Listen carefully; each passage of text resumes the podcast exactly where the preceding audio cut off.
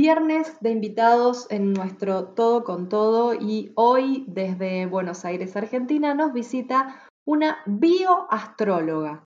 Val Capelletti, que tiene su escuela de bioastrología y está revolucionando la astrología, te diría, y a quien podés encontrar así como Val Capelletti con dos P y dos T, arroba Val Capelletti en Instagram o arroba bioastrología conciencias, red bioastrología y todo lo que diga bioastrología seguro que te lleva a conectar con Val.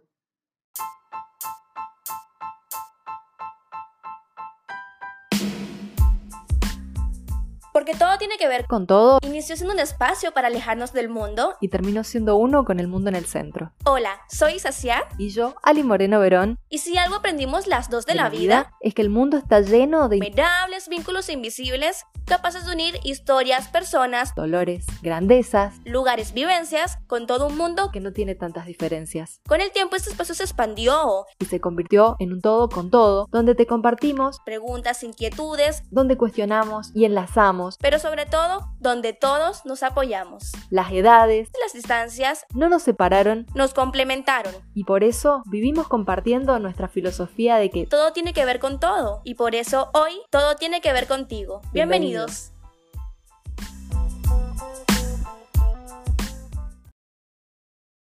Hola, hola, qué placer darles la bienvenida a un nuevo episodio de Todo con Todo con Val Capelletti, pero antes saludar a mi querida coequiper Isa, ¿cómo estás? Muy, muy bien, ¿cómo está? Y por aquí también, ¿cómo está Val? Muy bien, chicas, gracias por la invitación, me encanta. Bienvenida Val, eh, bueno, Val es bioastróloga, tiene su escuela de bioastrología y hoy nuestro tema, lo que nos convoca es, nuestro disparador en realidad, es todo viene de la mente. Relacionándolo con la astrología, ahí viene una pregunta media básica que te voy a hacer, Val. Me encanta. La, mm, en esto de la mente, la carta natal nos permite conocer un poco nuestros procesos mentales y nuestro carácter y demás. Pero, ¿solo eso? No. no, no, no. Esa es la entrada, ¿no? Pero con la carta natal podemos conocer de todo, todo lo que quieras saber. Cómo sentís, cómo pensás, cómo accionás, cómo amás, cómo te gusta que te amen, qué preferencias tenés en los alimentos, a qué cosas le tenés rechazos, por dónde podés hacer síntoma corporal más fácil. Podés ver todo, todo y mucho más. Tus mascotas podés ver, tu dinero, cómo gestionas los ingresos, ¡puf!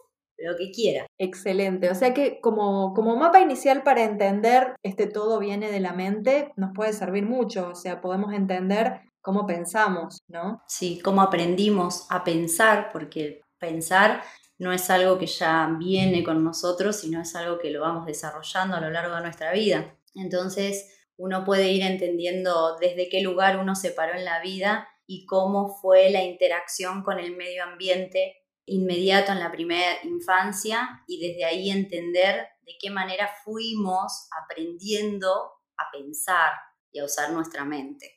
Yo por ahí ando con una pregunta que me hace, se me hace muy interesante y es si todo inicia por la mente, ¿cierto? O digamos, muchos problemas normalmente para mí, antes de llegar al cuerpo, se reflejan antes en nuestra mente. Porque si sabemos esto, es lo que más descuidamos de cierta forma. Siempre estamos como medicina directamente con el cuerpo, que si tienes un dolor, que si tienes esto, pero olvidamos por completo de que la mente existe. Total, total. De hecho, viene separado lo que es, por ejemplo, medicina y psicología, ¿no? Siempre estuvo muy separado, inclusive muy peleado, ¿no? Como todo, hay gente que todavía no cree en ciertos enfoques de la psicología, hay parte de la medicina que no avala parte de la psicología. Entonces, mientras haya esa enemistad, claramente están súper separadas, pero la realidad es que cuando uno observa un poco y piensa un poco, se va dando cuenta que siempre hay un origen que le llamamos energético mental, ¿no? Que cuando decimos mental es la capacidad de razonar y analizar que tenemos a esas emociones, que son programaciones que ya están cargadas en nuestro sistema y que uno a través de la deducción y el pensamiento puede empezar a entender. Y esto obviamente parte desde el lenguaje y los primeros aprendizajes que tuvimos en nuestra vida, ¿no? Entonces ahí es como empezar nosotras a ponerle el énfasis de que todo pasa por la mente. Es así, lamentablemente para muchos, por más que les pese, es así, pasa por la mente. O sea, es un factor fundamental como energía, materia, bueno, lo mismo. Emociones, mente, cuerpo. Exactamente igual. Es como que nunca mm, asumimos a la mente, digamos. La mente anda como un caballo desbocado haciendo lo que quiere sin jinete y, claro, y nosotros pensamos, bueno, me enfermé, voy al médico, o sea, es el cuerpo que falló, pero no, no rastreamos como el, el origen, por qué la falla, o sea, se me fundió el motor, listo, pero porque no le pusiste nunca agua y el radiador explotó, digamos, tenés como que ir para atrás a ver por qué pasó. Y con nosotros no lo hacemos, o sea, se me arruinó acá esto, voy el médico que me dé una pastilla o que me corte o que me parche y sigo viaje y no me fijo, digamos, cuál es el origen, de dónde arranca toda esta cuestión. Y, Totalmente. por eso se da el ciclo, digamos, porque mientras no pones eh, luz en eso, sigue pasando. Exacto, exacto. De hecho, un poco esto también, ¿no? Como el, el sistema de salud convencional encara al cuerpo, porque el punto está ahí. El sistema convencional, sea lo que sea, es el que baja línea, ¿no? Y te dice esto está bien, esto está mal, esto sí, esto no. Entonces, como ya hay una falla ahí adentro del sistema, porque ellos son súper herméticos, entonces vos vas al médico, el médico te va a hacer un montón de estudios y va a seguir su manual, su protocolo, pero muy pocas veces esos profesionales te van a decir, bueno, para, ¿qué está pasando emocionalmente? ¿Qué está pasando detrás de esto que ahora traes porque el cuerpo físico está hablando?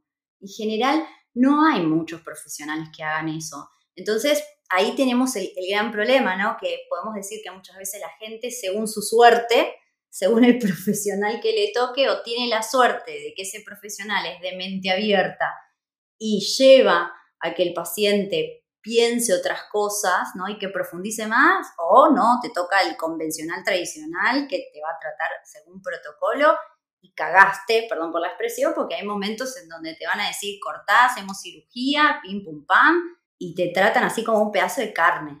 Y ahí está un poco el punto, ¿no? De, de, ver que según el profesional que te toque, también va a ser la suerte que tengas vos en cuanto a tu salud y el tratamiento.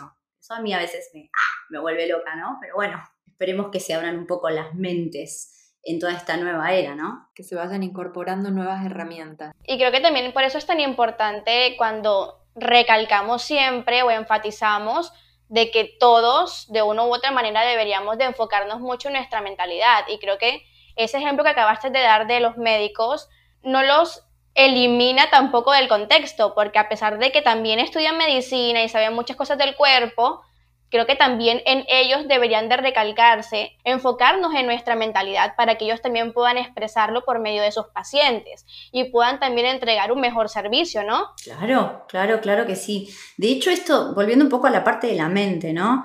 Pensar esto, nuestra, nuestra mente, esta parte de contenido, ¿no? Porque nosotros tenemos nuestro cerebro que tiene sus circuitos de conexiones que nosotros le vamos a poner como la interpretación o el lenguaje a esos circuitos. Al fin y al cabo, esos circuitos van a generar activaciones químicas en nuestro cuerpo. Entonces, nuestra mente, en realidad la capacidad que nosotros tenemos es de modificar la química de nuestro cuerpo a través de la forma que tenemos de pensar o de interpretar las cosas, ¿sí? Porque ante una misma realidad, yo lo puedo tomar de una manera, vos lo podés tomar de otra, Ali lo puede tomar de otra. Eso mismo que como cada una lo tome, va a activar una reacción química. Quizás mi reacción química sea repositiva, quizás la reacción química de Ali sea renegativa, pero fue una misma realidad. Entonces, cuando hablamos de la mente, lo que nosotros estamos buscando en este, en este camino hacia la nueva era es reprogramar la configuración química que hay, porque la realidad siempre va a ser la realidad. El punto va a estar cómo funciona nuestra mente para ver qué tipo de activaciones químicas generan nuestro organismo. Porque ya está totalmente corroborado, no importa el suceso, no importa lo que nos pase, importa qué reacciones químicas se activan en mí ante esa realidad. Entonces ahí es donde venimos a entrenar la mente para cambiar esos circuitos químicos y quizás ante una realidad que me genere circuitos químicos que no están buenos, empezar a activar circuitos químicos que sí estén buenos. que eso es un poco lo que venimos proponiendo en esto de la toma de conciencia. La toma de conciencia tampoco es que tomé conciencia y ya se solucionó. No, pero por lo menos ya me empiezo a dar cuenta cómo son los patrones de mis pensamientos y la química que eso tiene asociado.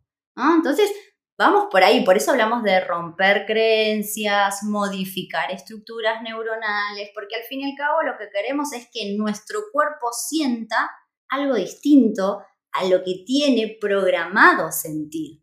Ese es como ese nuevo paradigma. Las respuestas están adentro, pasa que nos vamos a tener que ocupar, ¿no es cierto? Porque es fácil que me cambie la química si viene algo de afuera, ¿no? Ay, vinieron, me hicieron muchos regalos y ay, estoy feliz. Pero cuando me quedo sola, si mi química realmente yo no la cambio desde adentro por mí, me puedo agarrar una depresión de nuevo. Entonces yo tengo que, o una depresión o lo que sea, ¿no? Entonces yo qué tengo que hacer? Trabajar en mí para que cuando yo esté sola logre sentirme feliz y no estar así dependiendo o poniéndole el poder a la afuera de mi estado anímico.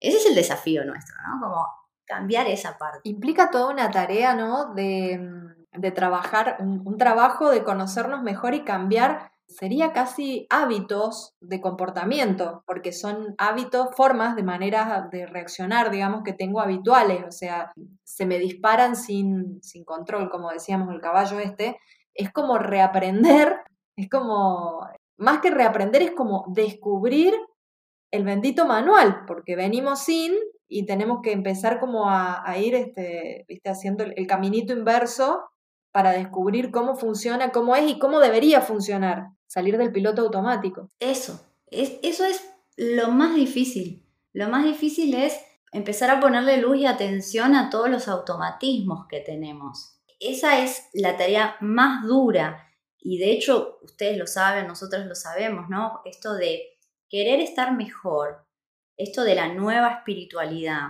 que es aplicar los conocimientos. Yo aplico los conocimientos. Hay que entender que siempre van a estar de la mano de crisis. O sea, no es que estar en la espiritualidad y cambiar, es ¡uh! ¡Qué lindo! No, es como ¡ah, maldita sea! Y, y es crisis tras crisis tras crisis. Pero solo esas crisis son las que nos van a permitir poder reconocer esos automatismos y desde ahí, si tenemos el valor, poder modificarlos. Porque también es eso, muchas veces a mí me pasa que de repente digo, no, ni loca voy a cambiar esa programación, que quede ahí y si algún momento tengo la energía y las ganas de modificarlo, lo voy a hacer, pero mientras tanto que esté ahí, pero por lo menos yo ya soy consciente entonces no le voy a cargar la responsabilidad a otra persona o a cualquier circunstancia. Me hago cargo que es mío y solamente mío, ¿sí? Va un poco por ahí. Ya que te tenemos por acá, a mí me encantaría preguntarte algo que yo considero que es una frase que escuchamos mucho, tal vez ustedes de ya lo han escuchado, y es esto de dominar nuestra mente. Creo que es una frase que se suele usar demasiado y me encantaría preguntarte de tu enfoque, ¿crees que la palabra correcta que deberíamos usar es dominar la mente? Eh, sí, podría ser. Es una palabra que no está mal, sí, porque en realidad es controlar. Yo la vería más como controlar, porque tiene sus fundamentos esto. Si nosotros nos fijamos un poquito integrando con las neurociencias, nosotros tenemos tres estructuras importantes en, nuestro cerebro, como grandes estructuras, tres cerebros. El más primitivo, cerebro reptiliano, está situado en la parte de la amígdala cerebral, que justamente esa parte de nuestro cerebro va a tener la programación esta automatizada, esta parte animal, en donde tenemos cargados de qué manera debemos actuar en diferentes momentos y siempre estando alertas para huir, atacar o hacerme muerto, ¿no? O sea, esa base, a eso nosotros apuntamos cuando decimos controlar, porque la parte ya de la corteza prefrontal, ya la zona que es la parte cognitiva, la parte que razona, la parte que puede poner límite a propósito, esa es la que genera un enorme consumo de energía, ¿sí? En cambio, toda la otra parte del cerebro más primitivo está totalmente automatizada y usa muy poca energía, ya ni nos damos cuenta. Es hacer un trabajo enorme, ponerle el freno a propósito, por eso es controlar, ¿no? Esa programación animal. Porque cuando querés agarrar al otro el cogote, porque eso es lo que sentís, porque te suda todo el cuerpo y porque ves rojo, Ahí es en donde, si venís entrenando, con el tiempo vas a poder poner un freno y no ceder ante ese impulso.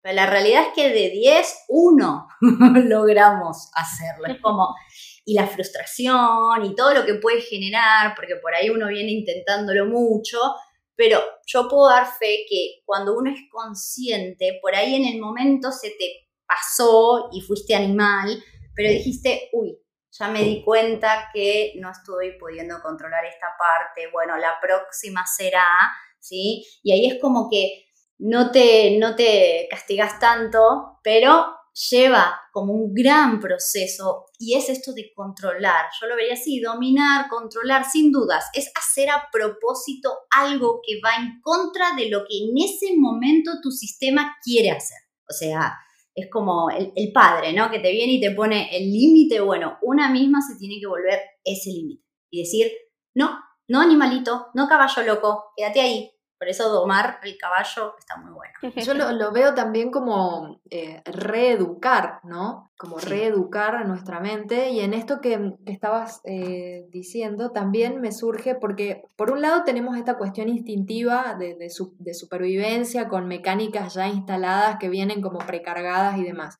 Pero por el otro lado, nuestra mente también tiene cositas aprendidas, tiene formas de hablarnos, formas de interpretar la realidad, como decías al principio, que son cuestiones que fuimos aprendiendo, que son programas que fuimos cargando nosotros, son software que fuimos actualizando sobre ese precargado que teníamos. Y también hay que observar toda esta parte, toda esta cuestión de lo que me digo, de que después, bueno, también activa todo lo otro, ¿no? Lo automático.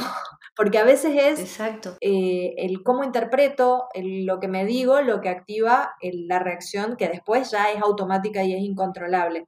Entonces también hay como una observación o una reeducación sobre el lenguaje, y en esto creo que lo hablábamos la otra vez, Val, en una de nuestras breves charlas. Eh, ponele, que era breve, eh, sobre incorporar elementos nuevos, como nuevos lenguajes, como el lenguaje astrológico, como, el, como la información sobre arquetipos, etcétera, que nos permiten como, no te voy a decir hackear porque no es una cosa automática, pero nos permiten como empezar a interferir y a reeducar, ¿no? Y me habías dado, me habías contado vos por qué esto de instalar pequeños softwares nuevos nos podía ayudar. Recargar, reprogramar. sí. Va un poco por ahí, ¿no? Em, el, punto es, bueno, a mí la astrología es la que me permite entender con mayor claridad, ¿no? Y ordenar las cosas en el tiempo. Esto que decías, ¿no? O sea, por un lado nacemos con toda una programación, ¿no es cierto? Que ya está cargada en nuestros genes, que es lo que heredamos de papá y mamá. Si encima somos criados por papá y mamá, vamos a estar aprendiendo en los primeros años de vida todo de ellos. O sea, no solo vamos a ser sus genes, sino que vamos a tener el ejemplo a diario de cómo ellos gestionaron esos genes que me transmitieron a mí. Entonces, ahí ya empezamos a ver que se empieza a generar como es una bola de nieve.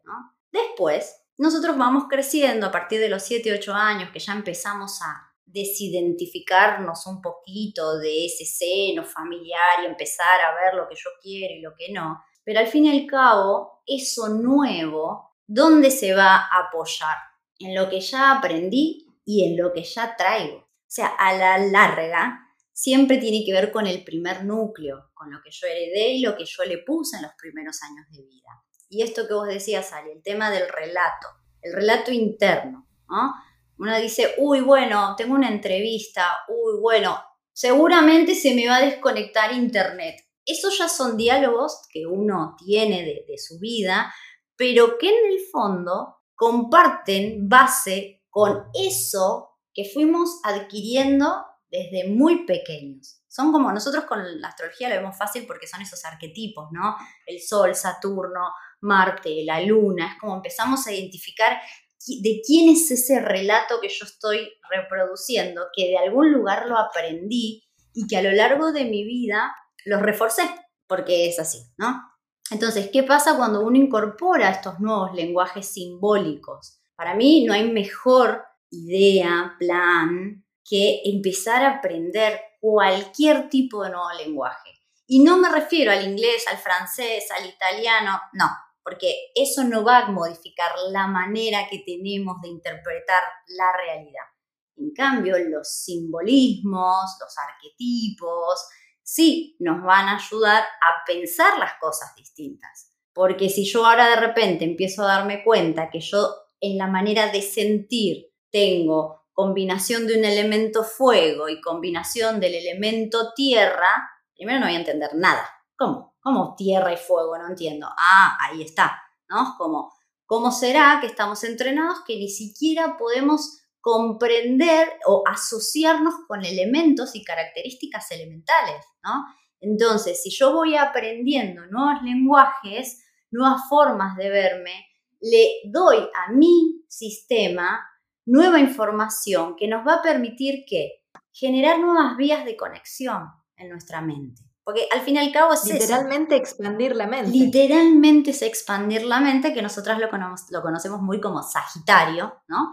Aquel signo de expansión y exploración, ¿no es cierto? Que justamente es generas ciertos circuitos, pues también hay circuitos que no hay que, no es que hay circuitos que los borramos, no, hay circuitos que los reprogramamos. Casi siempre igual hay una gran base de reprogramación. Ya existe un circuito muy activo en mí y yo como que le enseño cosas nuevas y se posan sobre ese circuito.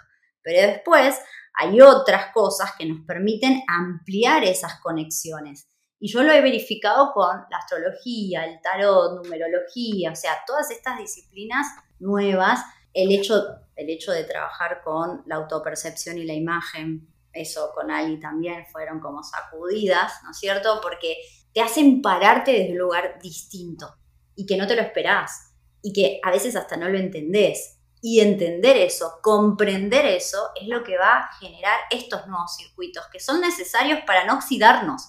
Porque también, si siempre estamos en los mismos circuitos, cuanto más grande nos ponemos, más nos cerramos y más viejos literalmente nos ponemos. Entonces acá es como abrir y picar, poner pedacito de hacer un gran collage de todo para que nuestra mente esté activa y buscar salir de la zona de confort. Eso es lo que tenemos que hacer. O sea, no me gusta estudiar informática, es un ejemplo. Andá y empecé a estudiar informática.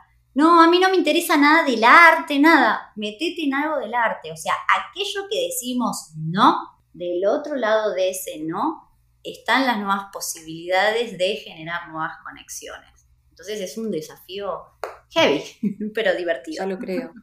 Me encantó eso. Me encantó eso porque prácticamente podríamos decir que deberíamos de aprender a decirle sí al no.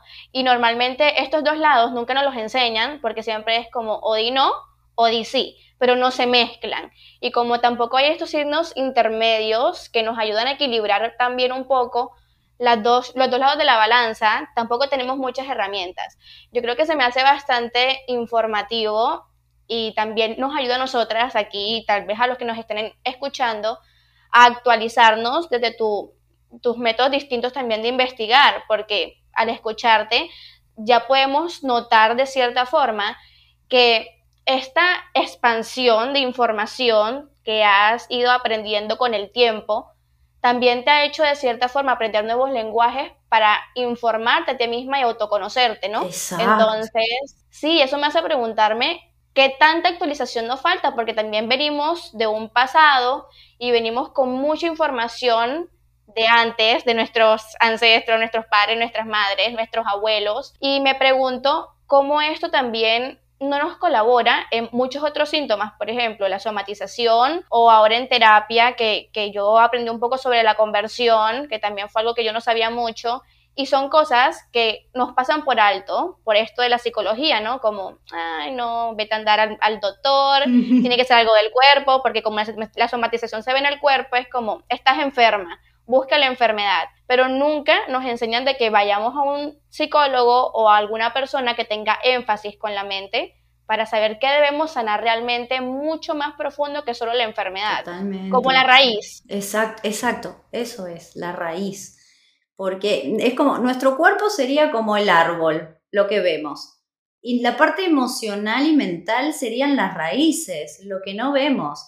Ahora, si hay un problema en la raíz, las ramas van a tener un problema. Y la medicina hoy en día lo que hace es cortar las ramas o emparchar las ramas o generar nuevas vías de conexión entre las ramas y no van a las raíces. Entonces nunca se termina realmente de resolver el problema. Y acá para mí hay un par de cosas importantes y por qué también yo elijo la astrología. Y, con eso es como que voy armando todos los diferentes enfoques y, las integraciones. Hay un, hay un tema nuestro mental de necesitar ver para creer que eso también igual es cultural, ¿no? Porque hay otras culturas, ya los chinos lo decían hace más de 5.000 años, de que los meridianos eran líneas que pasaban por los órganos y no necesitaban verlo porque no se ven, de hecho, esos meridianos con los ojos, pero ellos ya sabían. Pero nosotros estamos en este movimiento en donde si no lo veo, no lo creo, y, volvemos a lo mismo, es como creer que el árbol solo es lo que veo y decir, no, no existen las ramas ni las conexiones, lo que se llama micelio, ni existen esas conexiones entre árboles debajo de la tierra, porque no lo veo. ¿Qué pasa con la astrología? La astrología o inclusive la numerología, que ya traen información nuestra a través del nombre, ¿no es cierto? Nombre y apellido desde la numerología y la astrología desde la fecha de nacimiento son como mapas, ¿no? Que ya nos están contando energéticamente sobre una estructura que tenemos. Que otra manera de medir esa estructura que tenemos es el ADN. A través de estudios de ADN nosotros podemos ver cuál es nuestra configuración o nuestro mapita de ADN. Después hay otros lenguajes que son simbólicos y que están buenísimos, pero a mí en mi caso, que soy muy de, yo soy de tener que ver para creer, por eso también para mí ha sido todo un desafío esto, ¿no es cierto? Y la astrología ahí es donde a mí me cuadró mucho porque tengo como todo ordenado, porque yo necesito orden, ¿no es cierto? Y esto que vos decías, el tema de hay que trabajar las dos cosas, la mente y el cuerpo, porque el cuerpo guarda memoria. ¿Qué memoria? Todo lo que hemos vivido desde la etapa que somos concebidos y que estamos dentro del útero, ya desde ahí nuestro cuerpito empieza a guardar memoria. Entonces uno sabe que hay ciertas partes del cuerpo que están guardando memoria de cosas que pasó nuestra, nuestra madre durante la gestación y después de que nacimos nosotros, todo lo que fuimos también viviendo, sintiendo, percibiendo, queda guardado en el cuerpo. Por ende, el cuerpo sería como la estructura también de las emociones, ¿no? O sea, es como que hay una conexión ahí. Para mí lo más fácil, por así decirlo, es trabajar sobre la conducta. ¿Pero por qué? Porque yo a través de cambios de pensamiento puedo empezar a modificar ciertas estructuras del cuerpo. Porque el cuerpo ya la, memoria la tiene. Ojo que igual yo a través de posturas de yoga, por ejemplo, ciertos ejercicios, puedo ayudar a que ese trauma que tengo en el cuerpo se libere, le vamos a llamar así, y que ciertas vías de conexiones que tenemos en nuestra mente también se empiecen a liberar. Pero la realidad es que si nosotros no cambiamos el circuito, por lo menos esa es mi realidad, me puedo estar equivocando, pero si no cambiamos esos circuitos mentales, emocionales, va a volver, ¿sí? O sea, todo lo que está en algún momento y aparentemente se va, después vuelve porque no lo trabajamos desde la raíz, ¿sí? Entonces, para mí, todo lo que tiene que ver con lo conductual, con el pensamiento, con resolver todo a un nivel cognitivo y biológico es fundamental, pero no puede haber una cosa sin la otra, o sea, es como están totalmente unidas y tenemos que tratarlo como eso, como una unidad y no así separado, uno para allá y el otro para allá. Finalmente lo toco de memoria y creo que pensar en esto nos hace pensar en tenemos dos opciones, o crear una memoria positiva, es decir, parar la memoria que ya tenemos, que tal vez tenga muchas cosas que nos han causado efectos secundarios, por ejemplo, como síntomas, etcétera, enfermedades, pero comenzar desde ahora, desde la conciencia, una palabra que también dijiste ya hace un rato y me parece bastante importante en este, en este episodio, pero comenzar con la conciencia a crear una memoria positiva desde este momento, ¿no? Y que, sea, que esa memoria nos ayude a sanar también esa memoria que ya traemos y a crear una mejor. Me parece bastante interesante eso de la memoria. Sí, sí, totalmente. Estamos todo el tiempo generando nuevas memorias, pero en general, si no estamos conscientes, estamos generando nuevas memorias porque son nuevas experiencias, pero al fin y al cabo son iguales que las que ya estaban. Es como que la base no cambia, nosotros lo que buscamos hacer es cambiar la base, porque si no cambiamos la base, voy a ver a la vaca y voy a llorar. Y si ya no lloro, porque ya entendí que la vaca no me hizo mal, pero igual mi cuerpo cuando ve una vaca ya no llora, pero se paraliza o le sudan las manos o te dan ganas de hacer pipí rápido. Y vos decís, ¿y qué tiene que ver? Y tiene que ver porque todo lo que nos genera dolor o sufrimiento, si realmente no lo reconfiguramos, va a seguir en algún punto generando estrés al organismo. Entonces es como, es el desafío para mí de esta nueva era en la que estamos ingresando, en donde ya estar enfermo ya va a pasar a verse de otra manera. Es como elegís estar enfermo, porque tenés la posibilidad de indagar y sanar otras cosas. Por ahí por comodidad no lo querés hacer. Entonces también eso va a hacer que uno vea la enfermedad desde otro lugar, porque hoy en día también el gran problema que tenemos es como tenemos asociado a lo que representa la enfermedad, ¿no? Es como tenés tal enfermedad y ya ¡ah! me vuelvo loca. No, o sea, la enfermedad simplemente te está mostrando que hay algo ahí que no lo estás resolviendo, no lo estás viendo y gracias a ese síntoma o esa enfermedad vos decís, uy, mira, ando con colon irritable. Bueno, a ver qué tengo, qué cambios debería hacer en mi vida como para que este colon no esté tan irritable que lo dice de hecho la palabra, ¿no? O sea, qué emociones tendríamos que trabajar, ¿no? Para que ese colon esté un poquito más equilibrado. Es como el cuerpo te da la oportunidad de que seas consciente lo que pasa a niveles más profundos que de otra manera no te darías cuenta. O sea, el, síntoma es, al, al final es, nos da conciencia, porque permite que te ocupes de algo que de otra manera no te podrías ocupar. Que al fin y al cabo, fíjense esto, cualquier síntoma, cualquier enfermedad, lo que nos deja siempre, ¿qué es? Un cambio de hábito. No hay síntoma o enfermedad que una persona siga siendo igual, siga siendo la misma, siga teniendo los mismos hábitos. Para nada. Cualquier síntoma o enfermedad nos va a llevar a que cambiemos alimentación, tengamos que tomar pastillas que antes no tomábamos, tengamos que hacernos estudios que antes no nos hacíamos. O sea, cambia nuestros hábitos. Entonces, uno también con eso ya se puede dar cuenta que el síntoma simplemente te está diciendo, hey, cambia tus hábitos un poquito aunque sea, porque tampoco es que uno tiene que cambiar todo ya y demás, como a veces aparece con esto del fanatismo, ¿no? En donde cambio todo ya y dejo todo de golpe. No, no, tampoco es. Hay que ir paulatinamente. Creo que lo que nos deja eh, es un aprendizaje, ¿no? Y a la palabra conciencia que, repetimos mucho nosotras y que también la trajiste, Val, le sumo la palabra responsabilidad, porque nos, volvemos responsables por lo menos de investigar qué es lo que está pasando y, tomar acción desde nosotros, no desde la afuera, que venga alguien y me, salve, digamos, eh, o la pastilla me cure mágicamente, sino tomamos responsabilidad nosotros accionamos para, bueno, para actualizarnos, porque de eso se trata, ir, eh, ir actualizando, digamos, ir actualizando el sistema. Y, y, decías de la astrología y de tu elección de la astrología, a mí lo que me parece interesante de la astrología, corregime, es que tenés una parte que es em, como muy matemática, muy exacta, hay cálculos precisos, eh, como milimétricos, son por grados, pero son milimétricos, y que son muy exactos y por otro lado, es un lenguaje que atraviesa todo y que nos permite hablar de lo que sea y a la vez nos permite ir para adentro y reconocernos y ahí me parece abrazar esta responsabilidad de la que estábamos hablando. Y acá hago un insert para que vos me expliques cómo maridás la astrología con la biología en la bioastrología. Mm, qué lindo. y la verdad es que de una, manera muy simple, que, es, al fin y al cabo igual todo termina siendo muy simple. Pasa que nos enseñan a que nada tiene que ser simple, sino que hay que siempre buscar. Todo tiene que ver con todo. Claro.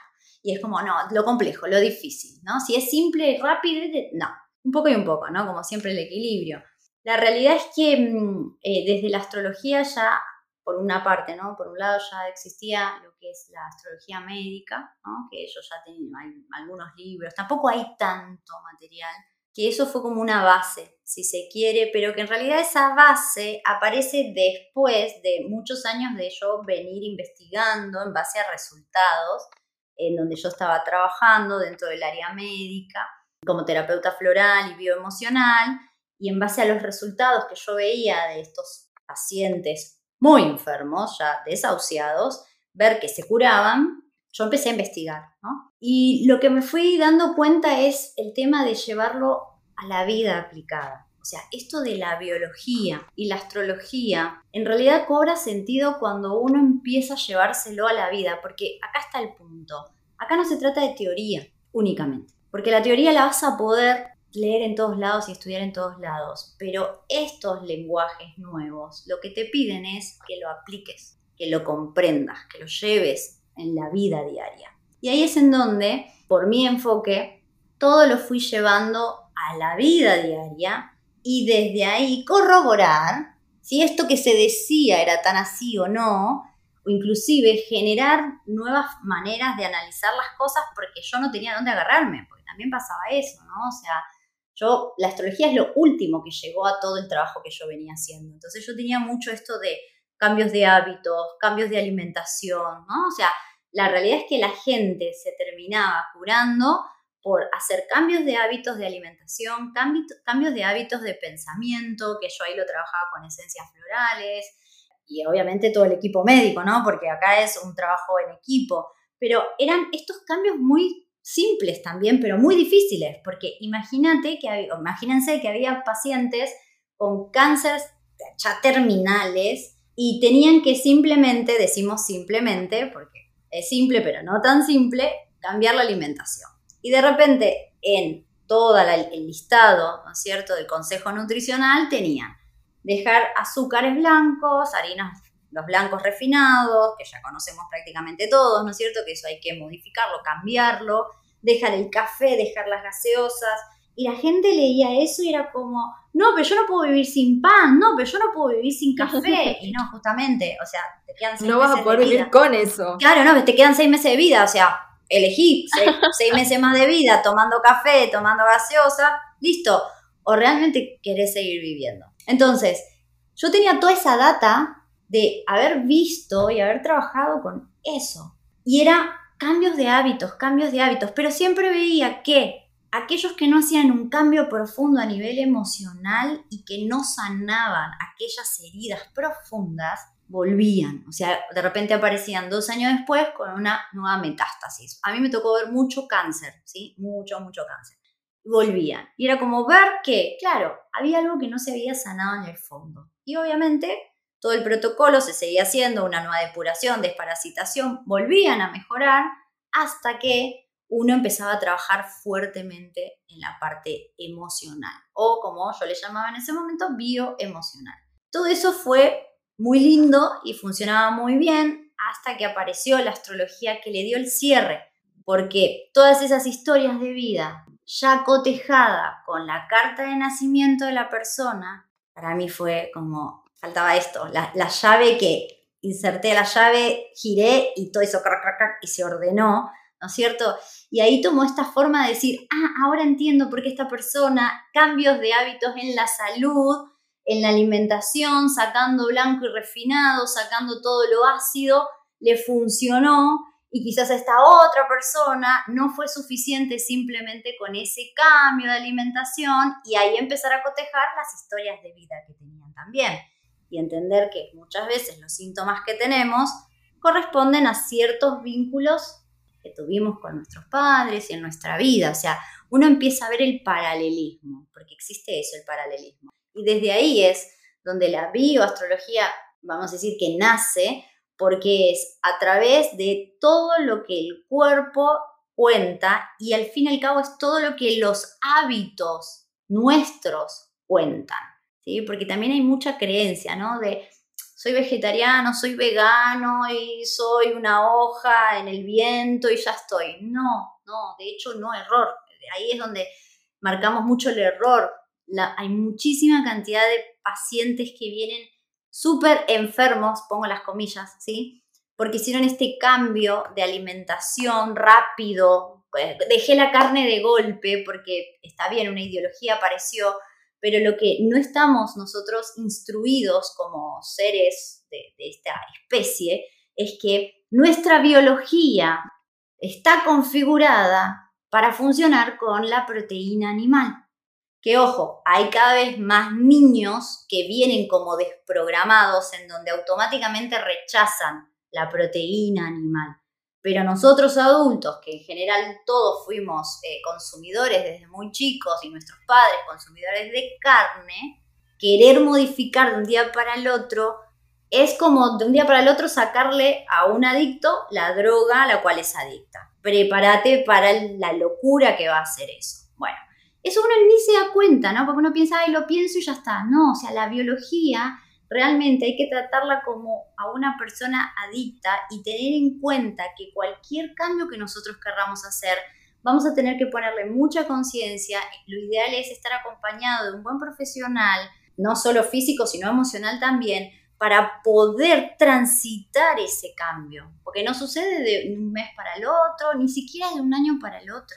O sea, son años de educar nuevamente, o sea, educar a la biología para que no extrañe más y ni, se porte mal porque le falta esa proteína animal en la cual estamos configurados, porque este es el punto, ¿no? O sea, estamos configurados para eso, venimos de una especie de carnívora y pasar, dejar eso de lado y pasar algo nuevo, lleva todo un gran tiempo. ¿Y de qué depende? De los hábitos. Entonces, la bio habla de vida, habla también de hábitos. Nuestro cuerpo muestra cómo son nuestros hábitos. O sea, eso también es maravilloso. O sea, no solo la mente, ¿no? O sea, los hábitos mentales, sino que el cuerpo deja en manifiesto de qué manera nosotros nos estamos vinculando con el mundo, de qué manera pensamos, cómo actuamos, qué comemos, o sea, estos hábitos. Entonces, por ahí va un poco esto de usar la astrología para reconocerme a mí misma a un nivel que quizás de otra manera no me podría reconocer, porque la astrología permite ese viaje hacia adentro, ¿no? donde empezás a observarte desde otro lugar y te empezás a observar en los demás, porque al fin y al cabo somos reflejo. O sea, hay, mucha gente que no quiere aceptar esta ley del espejo y es como que la quieras aceptar o no, no, no importa, porque sucede. exacto. Porque solo podemos ver al otro desde lo que nosotros conocemos. No podemos ver, o sea, no podemos reconocer algo que no tenemos cargado. Entonces, si yo veo que el otro es un mentiroso, bueno, veamos qué pasa con la mentira en mi vida, dentro mío, que lo marco ahí, lo veo ahí con tanta claridad. O sea, hay algo ahí mío que yo estoy viendo. Eso no quiere decir que yo voy a mentir en lo mismo que el otro miente. No, estamos hablando de, de la base, la esencia, la raíz hay algo mío que el otro, es como el síntoma, o sea, el otro también es un síntoma. El otro también me va a estar mostrando cosas que en general no nos gustan. Esas son las que nos hacen entrar en crisis, ¿no? Así que sería un poco esto, ¿no? Como integrar lo que es nuestra vida, ¿sí? Ahí entra cuerpo, salud, emociones, el otro, los vínculos, ¿sí? A través de este hermoso radix, ruedita, que nos permite entender la astrología y allí está, ahí se ve todo. Eso es muy loco porque puedes encontrar lo que quieras. De atrás, de adelante, también, del presente, mucho más. Me encanta y creo que eso nos hace ver mucho esto de, de todos como también mensajeros, ¿no? No solamente nuestro cuerpo es el que nos envía mensajes o alertas de que algo está mal en nuestra mente, porque incluso si no tuviéramos el cuerpo en el que se representaran todas estas enfermedades, todos estos síntomas, muy seguramente ni siquiera pensaríamos de que nuestra mente tiene algo que ver y de que hay algo que ver en la mente. O lo mismo con las personas, esto de es que esta persona me hace sentir ira, es que esta persona me hace sentir tristeza, rabia. Si no tuviéramos ese espejo de cierta forma que nos ayudara y nos mostrara lo que nosotros también cargamos y no vemos, porque muchas veces vernos a nosotros mismos ya de por sí es muy complicado, si no hay conciencia, entonces sería como mucho más difícil, sino que llegan estos mensajes que el universo, la vida te manda de cierta forma y que por algo al final compartimos un mundo con tantas personas que llegan y nos enseñan y nos muestran cosas que nosotros o no habíamos visto o habíamos olvidado y llegaron a recordarnos. Yo les cuento una cosita. Para mí no hay nada mejor que cuando aparece algo en mi vida que me, que me saca de quicio o me enoja o inclusive las personas, ¿no? Porque hay, hay personas con las cuales no tenemos piel. Como, Ay, no. Bueno, a mí eso me encanta. Pero me encanta, no porque siempre me encantó, no, me encanta en toda esta nueva etapa, porque hay muchos que dicen que son maestros, ¿no? Son formas de decirle, pero la realidad es, gracias a esa persona, yo tengo la posibilidad de poder ver hacia adentro cosas que de otra manera no lo podría ver. Entonces, a la larga es como que ya no existen enemigos afuera o gente que te hace cosas, no, porque si es como vos lo quieras tomar, ¿no? Si vos empezás a encarar la vida entendiendo que aquel que te disgusta terriblemente algo te puede estar aportando como positivo, es como que la vida toma otra dimensión, ¿no? O sea, ya no son las cosas como las vivías antes, porque ya todo el mundo son espejos. Y vos también podés decidir, ¿no? Maltratar a alguien y es como, bueno, esta está moviendo esto en mí, y lo voy a maltratar. O esta persona me está pidiendo límites y los voy a poner. ¿Sí? Es como, ya te llega desde otra, de otra forma todo el ambiente, todo lo que te rodea. Y a mí eso es lo que más me gusta, porque me da la sensación de que tengo un poquito de control sobre mí misma y que en realidad no es que la gente te hace, sino que es uno también vinculándose con la gente y muchas veces permitiendo que la gente haga cosas, ¿no? Porque al fin y al cabo, somos nosotros que elegimos vincularnos con ciertas personas. Y permitir. Claro, o sea, ¿por qué vos te vinculás con esa persona que te hace tanto daño todavía? Ahí está el punto. Ay, no, porque yo amo a esa persona. No, no, o sea, pensemos más atrás, ¿no? Porque el amor también es una sustancia química. Vayamos más atrás. Y volvemos a cómo estamos cableados, porque ¿qué asociamos al amor entonces? A eso iba. Yo amo a este que me hace sufrir. Bueno, pero entonces, ¿cómo, cómo tenés asociado el amor? ¿Qué es amor para vos? Porque a lo mejor no es lo mismo que, que para mí. Y creo que redondeando diría que todo comienza con la mente, pero también con pasa por el cuerpo, pasa por un montón de lugares, pero al final, al final, todo tiene que ver contigo, ¿no, Isa? Totalmente. Y creo que me encantaría acá aprovechar de que estábamos hablando de ti un poquito sobre tus experiencias personales para hacerte tres preguntas sorpresas que le vamos a estar haciendo a todos los invitados. No sabían, ellos no estaban enterados. Nosotras vinimos aquí bien, bien de sorpresa. Y la primera es, ¿qué sientes que estás entregándole al mundo hoy con lo que haces? Conciencia. Me encanta. Conciencia, sí, e, experiencia también, ¿no? Conciencia, experiencia. Bueno, la conciencia es experiencia. Totalmente. ¿Qué le dirías a tu yo del pasado si te encontraras con él?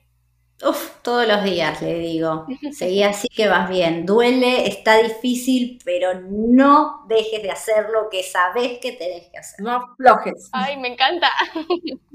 No aflojes. Exacto, este, siempre es como, me hago esa pregunta, así que fue como, sí, hoy de hecho me lo dije, así que sí, va por ahí.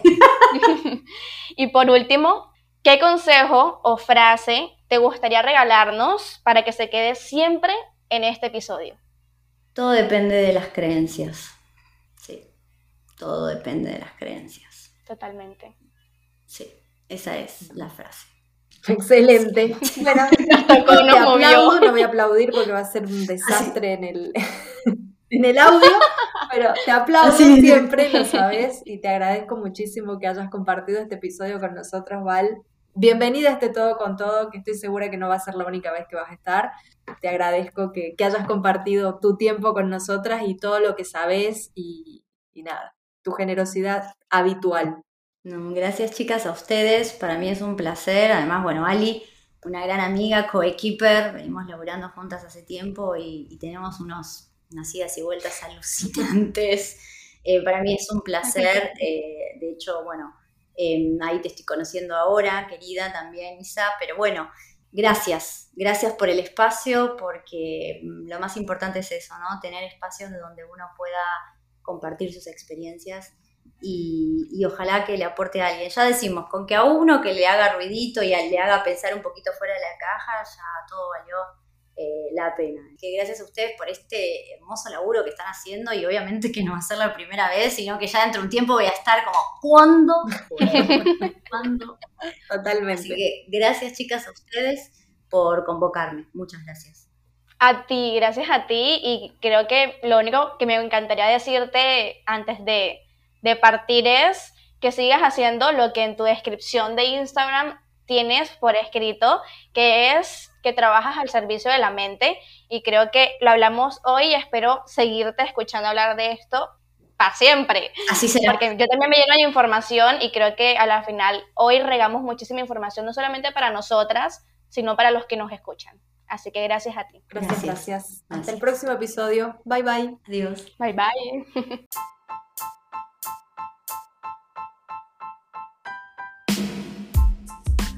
Llegamos al final de este episodio. Y no nos podemos ir sin antes invitarles a que nos sigan apoyando. ¿Cómo, lo pueden hacer? Escuchando y compartiendo nuestros episodios para así seguir creciendo. También pueden encontrarnos en todo con todo, nuestra comunidad de Instagram. Y nuestros Instagrams personales encontrándome a mí como arroba isaciat y a Ali como Ali Moreno Verón. Gracias, por, llegar, hasta, aquí.